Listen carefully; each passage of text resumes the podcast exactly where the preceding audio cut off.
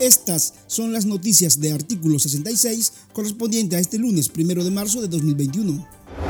La vicepresidenta y vocera del régimen de Daniel Ortega, Rosario Murillo, informó que la vacunación contra el COVID-19 iniciará el martes 2 de marzo.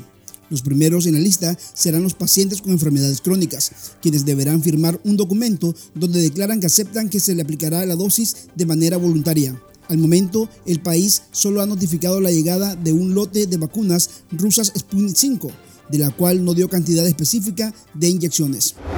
La vicedictadora Rosario Murillo aprovechó el Día Nacional del Periodista para felicitar a sus propagandistas oficiales que elaboran los medios de comunicación bajo su mando, a quienes ensalzó timbrándolos como proclamadores de una Nicaragua de luz, vida y verdad, y de paso se desbordó contra los medios de comunicación y periodistas independientes a los que tachó de infames, mentirosos y calumniadores por no seguir el discurso que pretende imponer el régimen de Daniel Ortega. Disidentes del Partido Liberal Constitucionalista realizaron su lanzamiento del Movimiento Liberal, facción integrada por la exdiputada María Fernanda Flores.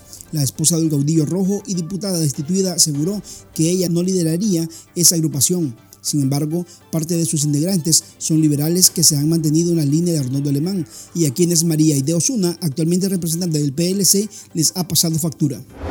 La presidenta del Partido Liberal Constitucionalista, María Aide Osuna, afirmó que la nueva agrupación política Movimiento Liberal es una estrategia dirigida por la exdiputada María Fernanda Flores para seguir dividiendo a la oposición.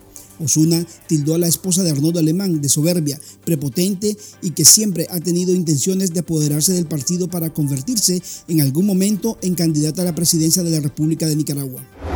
Alcaldes del Partido Ciudadano por la Libertad del departamento de Jinotega demandaron a la oposición enfocarse en lograr la unidad para exigir reformas electorales la obtención y renovación de la cédula de identidad para garantizar la victoria contra la dictadura en las eventuales elecciones generales en noviembre. Pidieron deponer intereses personales y sueños con cargos públicos para trabajar la conformación de un solo bloque. Oscar Gadea, alcalde del municipio de Santa María de Pantasma, demandó a la oposición que piense en la libertad de los presos políticos, los exiliados y en las madres que lloran a sus hijos asesinados en las protestas sociales de 2018.